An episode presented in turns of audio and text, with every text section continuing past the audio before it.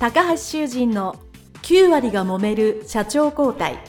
2代目社長のための事業承継の極意。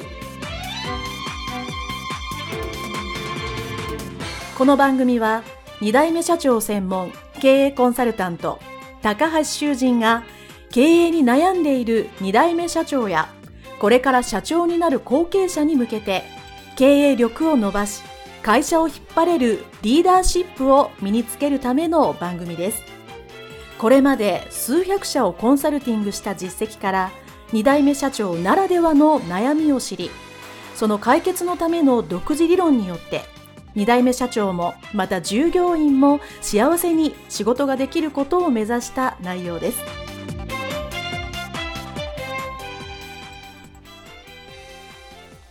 皆さんこんにちは。次世代経営協会理事長高橋修人です。本日は株式会社堺食品代表取締役堺慎吾様のオフィスにお邪魔してのインタビュー後半でございます、えー、堺社長よろしくお願いいたします。よろしくお願いします。はい。前半で後継者時代のいろんなご苦労のお話をお聞きをさせていただきましていよいよまあ社長になってそれからのご活躍というのを後半で聞きたいと思いますので改めてよろしくお願いします。よろしくお願いしますでは早速なんですけど、まあ、後継者時代がね、あられて、まあ、社長になるというのは、どういう流れでそうなったんでしょうか？はい。やはり会社として業歴をつないでいく中で、父の活躍と社員さんたちの活躍があって、まあ、会社の業用が増えてきて、やはりその組織としてこう変わっていかなきゃいけないタイミングがちょうどその、まあ、私が入って5年目6年目ぐらいのところで、当然その今までのその鉄人の流れからの変換とかも同時にこう要求されるようなタイミングでしたし、あのやはりワンマンな社長でしたので父がこう権限以上であったりとか仕組み作りっていうのは多分求められてくるようなタイミングだったのでもうこうトップダウンで白も黒黒も白っていうところからやっぱりみんなで協力してやっていくっていうあのちょうどそのタイミングぐらいに僕が社長になったぐらいなので、まあ、組織づくりというか、まずその、オールマイティでやってた父からやるべきことをその適切な社員さんにこう割り振りながら、はい、で店舗もまあ東京と九州にありますものですから、うんうん、ずっとその東京と九州を行ったり来たりしてその九州の店舗を見るっていうのも簡単なことではないので、はい、やはりまあ地方のその店舗はやっぱりそのある程度の権限を持った人間をしっかり立てて、うん、きちんと回るように、はい、東京の方もなるべくその父は、まあ、現場でずっといるのはもちろん今でもいるんですけど、うん、やはり父がいると育たない育ちづらい環境になってしまうこともあるので、うん、どんどん次の世代のシェフだったりにこうトップに立ってもらって、うん、まあ、責任とやりがいを感じてもらうっていうその変遷期だったのでまずはその組織が出来上がってない。で、権限以上が明確にできていないっていうところからこう取り組むようなタイミングが、僕がまあ社長になったところだったので、はい、まずその一番最初にやったのは福岡の店舗に取締役をまあ選任して信頼できるスタッフがいましたのでもうここの事業所はもう君がトップになってやってくれと、うん、ある程度のあの権限任せるのであのぜひちょっと手腕を発揮してくれっていう形で任せることにして、はい、で東京の店舗に関しても当時はやっぱりその父と一緒にやって何十年とこうやっていただいてた社員さんたちもまあ多くいらしたんですけれども、まあ、当然その年齢的にもご引退の時期が近い方もいらっしゃったのでただそのやっぱり後継者であって社員さんたちのリスペクトも多い方々なので、その福祉の部下ただやっぱりその方たちがずっといらっしゃると下も育たないっていう現実もあるので、やっぱ世代交代という意味で定年を迎えられた社員の方シェフの方とかにも、まあ、何名かは会社からまあ引退していただくっていうようなことも同時にあのやったりして、まあ、組織の若返りと権限以上っていうところを、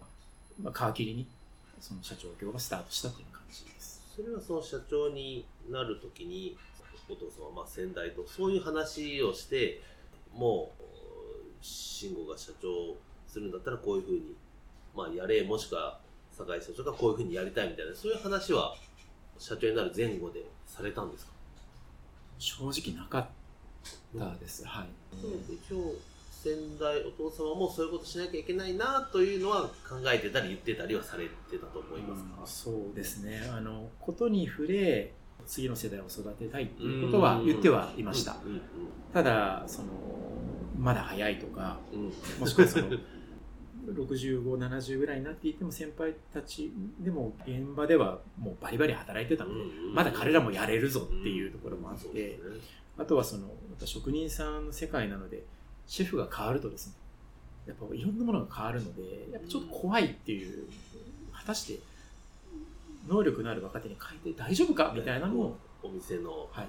まあ、単純に言うと味とか料理の雰囲気とかですよね、はい、それは当然ね人が変われば、はい、どのお店もそうですよね。そうですよね。なので、ね、その明確にこう次の世代に変えてくれって言われれば楽だったんですけどそういうのはなかったんですよ。ただその社員さんたちの話を聞いてる中でもしかしたらもちろん全員が賛成してくれないかもしれないけど、うん、このタイミングでこの人にそのトップを任せたらこの人頑張ってくれるんじゃないかっていう人がその当時何人かいたので、はい、もう思い切ってじゃあもうもう交代しようって言って、うんうん、あのまあ、何人かの社員さんには優待していただきました。そうするとその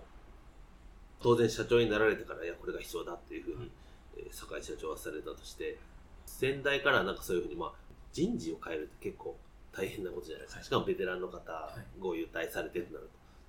そういうことに対してなんか先代お父様からやったともしくはその時に何か言われてました？うんそうですね。その時は本当は何か言われてたのかもしれないんですけど、うん、とにかくその前に進むことにしかこう、フォーカスが当たらない人なので、なんか意外と、あ、そっか、頑張れみたいな感じだったような 気がしますが、ただその同時に、やはり一定のお客様がやっぱ離れていくこととか、うんうん、あとはその当然その社員さんの中にも去っていかれた方にすごいこう思いを持ってる社員さんもいるのでうんそうでね、そういうことは起こると思うよと。うんうんうん、そうですね、もうシェフというかこの方が辞めるんだったら私も辞めますみたいな。いいもうこれは僕も分かりますけど、はい、料理業界特有でありますよね、はい、はい、なのでじゃあ私も私もみたいな芋づる式でなんか一気に辞めましたみたいな話は、あるあるですよね、ただ今何が大事なのか、うん、っていうことをぶらさずに考えた方がいいと。で決めたんであればもうそっちに進みなさいっていうところは、まあ、常に言われてたので当然その一部社員さんからは、まあ、あの方がお辞めになるっていうのが正しいことなんでしょうかっていうふうな意見は実はいただきました。正しい判断ではないんじゃないでしょうかっていうのは正直いただいたんですけどまあもう決めちゃったし もう行くしかないなっていうのもあってただ意外と精神誠意尽くしたので当然若干のこうハレーションは起きましたけども、まあ、意外とその次に責任を与えたい方が頑張ってくださって今に至るので、ただすごい葛藤と精神的にかなり辛かったので、おっしゃっていただいたようにこういうふうにした方がいいああいうふうにした方がいいって言ってもらったらありがたかったんですけど父からはほとんどやっぱりなかったです、ね、社長になるといきなりそういう権限以上と分担をするっていうのは、ね、これ一応まああの僕はいろんなところで言ってるんですけどあの一応事業承継で一番難しいところ会社引き継いでやるにして一番難しいところから手をかけられたので、いや、相当大変だったんじゃないかな。えー、僕がその当時してたら、いや、それはもうちょっと後にした方がいいんじゃないと言っていたかもしれませんが、とりあえずやらなきゃという意識でやられたというのは素晴らしいと思います。でその他に、まあ、社長になられて、得られたことってどんなことがありますか？小さいことでもいいんですけど。そうですね。あとは、もうちょっとこう、いくと、あの、周りを見てほしいやっぱりこうお店の中で完結する仕事が多いじゃないですか。そうですね。社員さんたちの姿を拝見してると、意外とこう視野が狭くなってる。で、それがもちろんいい悪いのあれではないんですけど、なんかもっと世の中広いですし、あのましてやその他の仕事も他の会社もたくさんあるので、いろんなものを見てもらいたいなっていう思いから、前半の営業の話につながるんですけど、じゃあちょっと海外のシェフを招聘して国内うちのお店でイベントしたりとか、あとその今まではその父の関係のまあ言ってみれば言葉悪いんですけどそのズブズブの人たちの間で成り立ってたイベントとかを完全に第三者引っ張ってきて戸様の環境の中でやったりとか、はい、とにかくあの素晴らしい社員さんたちが多いんですけどみんな純粋培養であんまり外を知らない人が多かったんでなんかこうどんどんどんどんアレルギー物質を入れて でもそういうその予定調和じゃない人と仕事すると大変じゃないですか、はい、話も通じない、ね。うんうん、なんかうまくいかない、うん、でもなんか社長になる前まではその父が作ってきたそういうその仕事の相手にしても例えばイベントとか企画の相手にしても、うんうん、組む人にしてもなんかもうああの人ねみたいなのが多かったんですけど、うんうんうん、これだと多分社員さんたちが伸びないんじゃないかなと思って全然もう違和感ありありのものをたくさん連れてきて今までと同じ、まあ、延長線上でやっても確かに成長が少ないと、はいはい、確かにいろいろ今フリーとチャレンジするのが、ね、重要ですよね。もちろんそのそういうのを見てあ改めて自分の周りがいいって感じることもあれば、うん、あこんなすごい人が周りにいるんだっていうことを感じたりするので、なのでそのなんかそういういろんなその外の刺激を社員さんたちに感じてもらうような取り組みとそういうチャレンジする人に対して一定の評価をつけるっていうことで社員さんたちのその底力を上げるっていう作業が大事かなと思ってやっています、今でも、はい、当然やっぱりね僕もお店を まあ、やってたので、はい、お店やってどうしても家からお店に来てお店の中でって完結しちゃいますからね、はい、そこはちょっと視野を広げたり。あそうかお店のこれは別のところでお聞きしますけどなんかお店間の移動っていうのはあんまりなかったっておっしゃってましたね。なんか本当に何店舗かあるんだけど、結局一軒一軒で完結してる。っていうのはなおさらですよね。はい、せっかく何店舗もあるのにってもったいないというふうに思いますよね。はいなのであの、まあ、私のそのキャリアとしていろんな、まあ、金融機関銀行だったりで学んできたこととかそこで経験したこととかいろんな人に会ったり、まあ、海外もそうなんですけどやっぱりそれをやって初めて見えてくるものがあるじゃないですか。うん、じゃあせめてその僕ができることとしてうちの会社で働いてくださって社員さんたち特に店舗で働いてくださってる方々は視野が狭くなりがち。まあもちろんそうじゃない人もたくさんいますけど、能動的に動かないと視野が狭くなったりする方たちに対して僕ができることは何だろうって思った時に、あ、いろんなその刺激、海外もそうだし、国内もそうだし、いろんなものを見てもらいたい、感じてもらいたい。でできれば、彼ら彼女らの仕事で、その結果を出してほしい。どうしても父がああいう強い人なんで、なんかイベントだったり企画ものが立ち上がると、あ酒井シェフがいるからお宅の会社は成功されてるんですねって言われるんですけど、いやいやあのやってるの社員さんたちですからっていうのがあったのでやっぱりその彼ら彼女らの顔と名前で仕事をいただいて稼ぐっていうことがたとえその5000円でも1万円でもできたら、あ私はムッシュ堺の会社の一員だけど自分の力で稼いでるっていうのを多分感じてくれるとまあそれ面で向かって話したことないんですけどそういうのをやっぱ感じてもらいたいし、うん、それが成長につながると思ってるんで僕としてはできる限り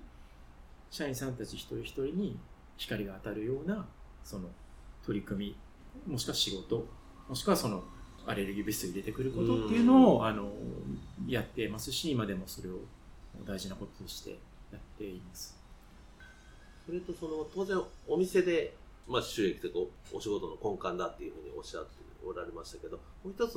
プロデュース、はい、まあ、そのまあ、そのお店以外の、まあ、要はなんとかの商品開発であったりコラボだったりっていうのも力入れてるっていうふうにおっしゃっていたかと思うんですけどそれも社長になられてからだいぶ増やされたんですか？これはまあ増やしたというとちょっとあの若干おこがましくてですねやっぱり父と社員さんたちが結果を出してきたんで、まあ、その流れでいろんなお声がけをいただくっていう、まあ、こう連鎖が起こっていて増えてきているところではあるので、ただあの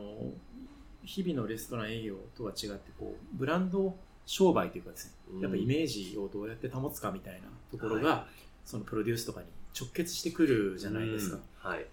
やっぱり商品のプロデュースであったり例えばまあ他の会社さんのコンサルティングみたいなものも基本その弊社のブランドと父のブランドが、うん、まあ発注の根幹になってるわけなので、うんうんそうそうすると何をしなきゃいけないかというとやっぱそのブランドイメージを守ること。うん。そのそれにふさわしいブランドであることっていうところがやっぱりミッションになってくると思うのでやっぱりそうするとその、まあ、さっきの社員さんたちのスキルを上げていくこともブランドのその根幹に関わることですしうん。海外とかの仕事とか受けたりするのもやっぱり発信するその現役でやってるんだぞ。海外の仕事もやってるんだぞっていうのはやっぱブランドのイメージにつながりますしそれがこう相乗効果でじゃあお菓子のプロデュースしてくださいとかはいあのこの企業のタイプやってくださいっていうのが来てる。と僕は思ってるので、そうです。ねそれはそうだ。と思います、そうするとやっぱり常にその、まあ、社員さんたちに対しては、まあ、彼ら彼女らが輝けるようなきっかけを作ってスキルを上げてもらってで父に関しては、まあ、国内外特に僕の場合は海外の方ですけど、うんそのいろんな企画とかイベントを引っ張ってきて、まあ、そこでその活躍してる姿をやっぱり周りに見ていただくっていうのはひいては商品プロデュースとかあのうんタイアップのお仕事がつながってるというふうに考えながら今も、はい、やっております。はい、素晴らしいですね。はい。まあ、とはいえですね、まあ、社長になられて、まあ、いろいろご苦労があると思うんですけど、まあ、これ聞いてるリスナーの皆さんが、まあ、事業承継する前だとすると、逆にこう、社長になって、まあ、苦労したとか、あ、これって想定してなかったとか、初めて気づいたみたいなことって何かありますか？初めて気づいたことはですね、はい。うんやっぱりあ初めて気づいたって怒られちゃうんですけどあの何よりも現場が大事だなと。あの基本あの全て現場があのお客様にサービスを提供してものを作ってなのでやっぱりもう現場を知らなかったこと。うんその会社に入るまで現場を知らなかったこと知ろうとしなかったこと。で自分が現場を知らなくても何かができると思ってたおごりはもうやっぱり徹底して排除しておいた方が良かったなと。あっていうのは思います。あとはやっぱり社員さんたち一人一人のあのお顔とご家族のお顔がやっぱり常に浮かぶので仕事ってこう社長になると売上とか利益とかにどうしても頭がいっちゃいますけどうん。やっぱりその社員さんたちのその生活とご家族の顔がやっぱり常にちらつくので そこをやっぱりその人間性とかをやっぱりしっかり磨かなきゃいけないなっていうところはすごい思いますお金とかもちろん大事ですけど、うんどこまでそこに思いを馳せられるかっていうところをもっと向き合うべきだったかなというのは思います。はい、たくさんお話しいただいておりますが、あと2つだけ、これはいつも皆さんに聞いてるご質問をしていきたいと思います。まあ、1つはですね、まあ、後継者で会社に入られた時から市場ご苦労がたくさんあって、社長になられてからも大変だったと思うんですけど、そうは言ってもですね、まあ、会社を引き継いで、この堺食長を引き継いで、いや、社長をやっててよかったなと思うことはどんなことがありますか？まず第一には会社が継続していることです。そうですね。はい、これがまず第一と、あとはさっきも若い人たちへの権限以上と教育の話をしたんですけど、僕が何かを積極的にやらなくても大きな仕事がこう社員さんたちの力で回っている姿を俯瞰して見てる時ですね。おすごい充実感を感じますね。あもうほっといてもみんなやれるんだなっていうのをそれもその僕が入る前まではなんかこういろいろこう気づいて不満に思うことあったんですよ、あうん。あそこもうちょっとこうやればいいのにとか、いやそれそうじゃねえだろみたいなのがあったんですけど、うん。うん、そうそうみたいな。あそれそれみたいなのを社員さんたちがこうこうエネルギッシュにみんなの力だけでこう回してる姿を天国のおじいちゃんじゃないですけど上からこう見てるとああみんなやれてんなみたいなのを見た時にやっぱりその社員さんたちの成長に資してることができてるのかなっていうのを見た時にはうんすごい良かった多分そのうちの創業者は多分そういうことをするタイプではないので、うん。あ僕が継いだから多分みんながこうやって輝けてる瞬間を共有できてるんじゃないかなって思った時はすごい良かったなとうん。思います。そうですね、そのもちろんなんとなくいい方向に向かってる時は当然それでいいと思うんですけど、まあ、ちょっとぐらいだったらいいですがあこれなんかこっちはなんか本当に良くないぞみたいな時って、まあ、当然手を出さないといけないと思うんですけど、そうそうですね。いったこうなんか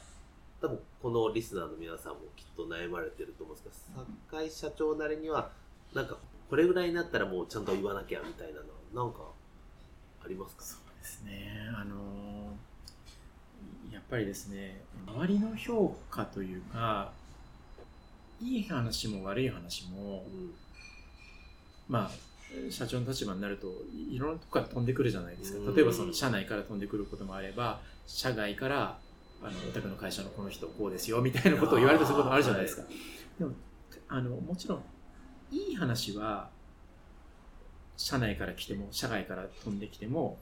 まあ当然いい話なんて素直に受け止めるんですけどあんまり良くない話がその社外から上がってくることはまあ当然としてうん。その社外からいやあの人最近こういうことをしてるのをご存知ですか？みたいなことをうん言われると第三者の方がその苦言を呈されるって相当じゃないですか。うんそうね。そうするとやっぱりそのそこで指摘されてる、まあ、社員さんとかそういうその何かの行動が著しくこう不適切な場合があるんじゃないかなっていうふうに思うとなんかそそういう時にはやっぱり本人に会ってうん。実はその外部の方からあなたの仕事にもしくはあなたにやったことに対してこういう評価をいただいたと。で信じて任せているからあのあれなんだけど実際どうなのって言った時に、まあ、大抵第三者の方が苦言を呈される場合っていうのはあまり良くないことが多くて、でやっぱりその人と面と向かって話をすると、まあ、最初は100%言い訳をされるわけですよ。うん。ででもうんまあ実はとかって、でもその時にやっぱり信じたいんですけどその当事者を信じたいんですけどその第三者の方から客観的に言われたことを素直に聞けない人がやっぱりダメだと思うので、うん。いや君はそう言うけどどう客観的に見てもおかしいので直しなさいとかこうしなさいああしなさいって言うんですけどそれがやっぱりそのきっかけになってまあ数年後に会社辞めてしまったような方もいるんですがなんかやっぱりその会社の中でもしかしたらその会社の名前であるとかなんとかをちょっとこう虎の意を変わる狐じゃないですけど、うん。なんかちょっとこう踏み外してしまうようなことが、うん。まあ、あったりするらしいんですよ。らしいんですよというか、まあ、それに近しいことがやっぱり起こるとはやっぱ緩みがある時だと思うので、そういう時はやっぱり良くないなと思って、うんまあ、対処はしますけど、でも何もないところから出ることはないので、うんまあ、やっぱりあんまりそういう時は良くない結果になることが多いなとは思います。そうですね。そのまず先ほどまあプロデュースの時におっしゃったその当然堺食品としてねムッシュの看板のお名前がそれを守らなきゃいけないっていうことがあるんだけど当然それを看板として持ってるんでお仕事するのはいいと思うんですけどだからこそそれを大切に自分の行動でそれを傷つけちゃいけないよっていうのはやっぱりそのレストラン業も含めてすごく大事にされてるなと今思いました。ありがとうございます。ありがとうございます。では、えいよいよ最後の質問で、はいこれを皆さんに聞いてるんですけど、もしタイムマシーンのようなものがあって、今の酒井社長が過去の酒井青年にあってですね、一言アドバイスをするとっていうのを皆さんに聞いてるんですけど、酒井社長が戻るのはですね、この堺食品に戻ってきて、やることがなくて、えー映画館に行ってる時ぐらいの、映画館に入る前でもいいし、出てきてからでもいいんですけど、その時に